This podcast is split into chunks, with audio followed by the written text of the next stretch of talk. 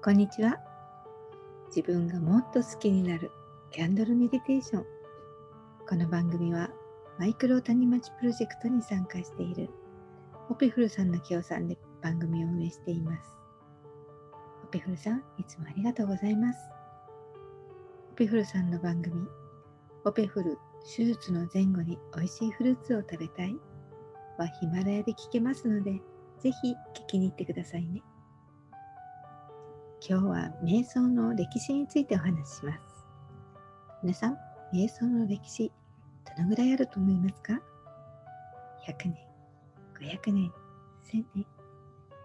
いろんなイメージあると思いますが、正解は約5000年前からあるというのが一番有力な説になっています。紀元前25世紀頃、インダス文明が栄えていました。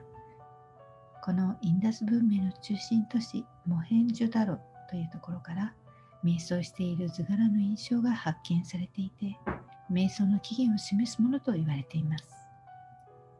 このモヘンジョダロ遺跡現在のパキスタンの辺りとされています。時代変わりまして紀元前に3世紀頃インド人のパタンジャリという仕方がヨーガスートラをまとめ上げます。これがヨガの基本的な体系であるとされています。ヨガとはつながりとか心の働きを制御するこ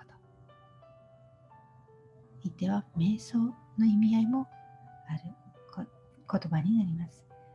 スートラは糸って意味ですそうですよ。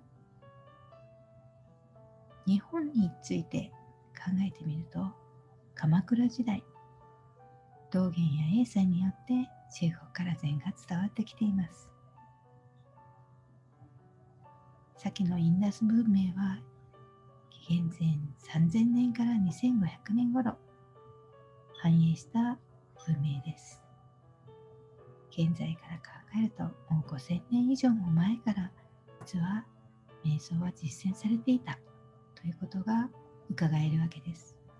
いくつもの時代と国と宗教といろんなものを乗り越えて現代にまで残っていた瞑想。さてどんな効果があるんでしょうね。